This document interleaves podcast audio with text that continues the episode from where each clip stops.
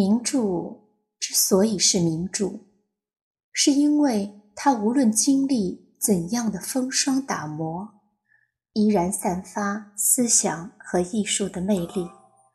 而不少文学名著中的最后一句话、最后一段话，往往是整部著作的点睛所在。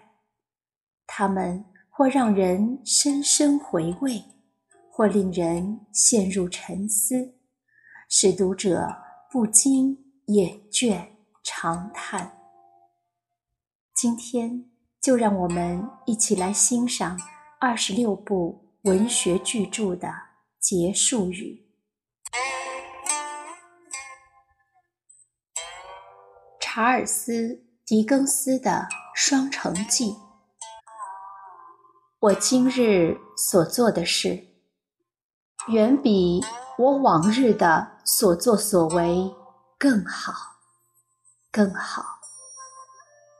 我今日所享受的安息，远比我所知的一切更好，更好。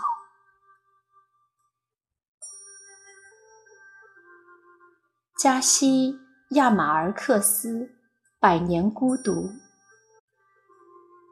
这手稿上所写的事情，过去不曾，将来也永远不会重复，因为命中注定要一百年处于孤独的世家，绝不会有出现在世上的第二次机会。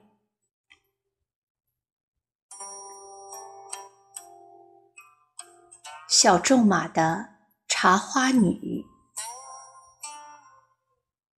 我不是邪恶的鼓吹者，但不论我在什么地方，只要听到高尚的人不幸哀鸣，我都会为他应声呼吁。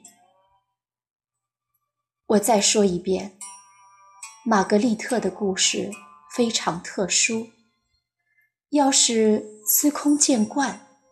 就没有必要写它了。考林·麦卡洛的荆棘鸟，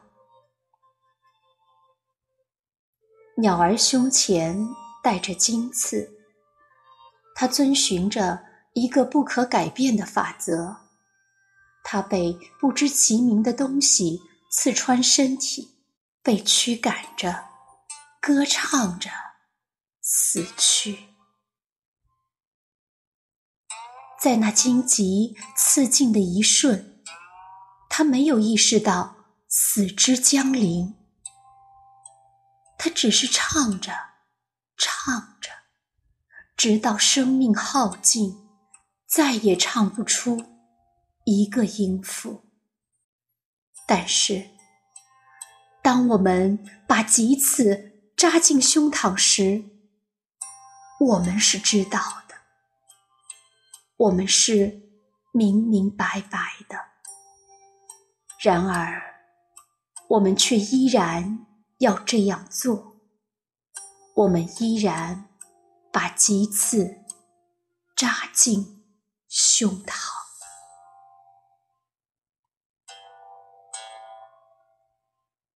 艾米丽·勃朗特的《呼啸山庄》。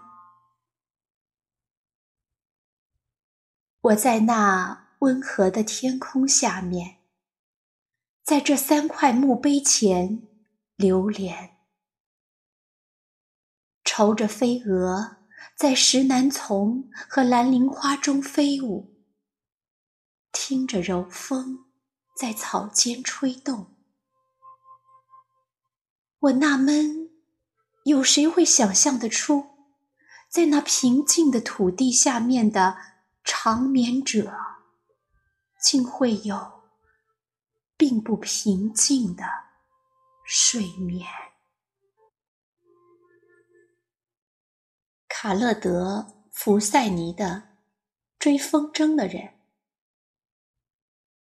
我追一个成年人在一群尖叫的孩子中奔跑，但我不在乎。我追。风拂过我的脸庞，我唇上挂着一个像潘杰希尔峡谷那样大大的微笑。我追。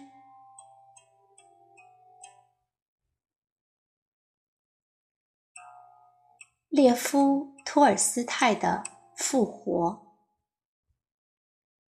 从这天晚上起，聂赫·柳多夫开始了一种全新的生活。不仅因为他进入了一个新的生活境界，还因为从这时起，他所遭遇的一切，对他来说。都具有一种跟以前截然不同的意义。至于他生活中的这个新阶段将怎样结束，将来自会明白。列夫·托尔斯泰的《安娜·卡列尼娜》，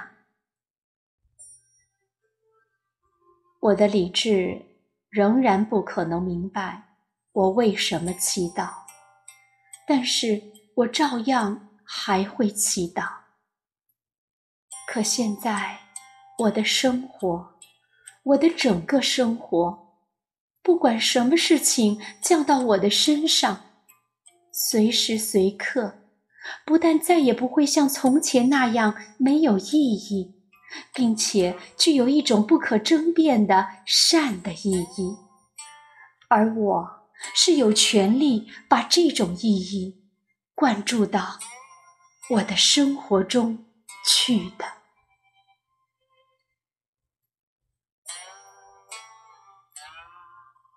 圣埃克苏佩里的小王子。如果这时有个小孩子向你走来，如果他笑着。他有金黄色的头发。如果当你问他问题时，他不回答，你一定会猜得出他是谁。那就请你们帮个忙，不要让我这么忧伤。赶快写信告诉我，他又回来了。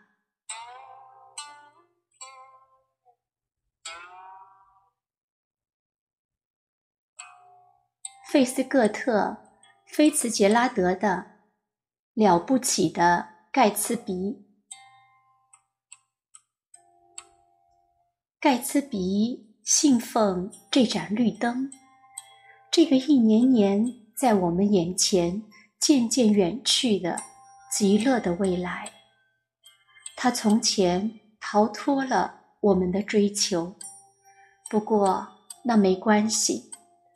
明天我们跑得更快一点，把胳膊伸得更远一点。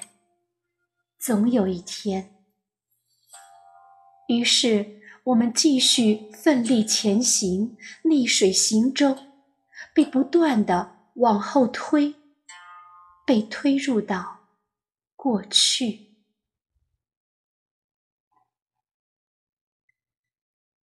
玛格丽特·米切尔的。飘。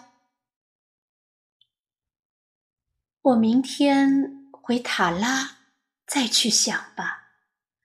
那时我就经受得住一切了。明天我会想出一个办法，把它弄回来。毕竟，明天又是另外的一天呢。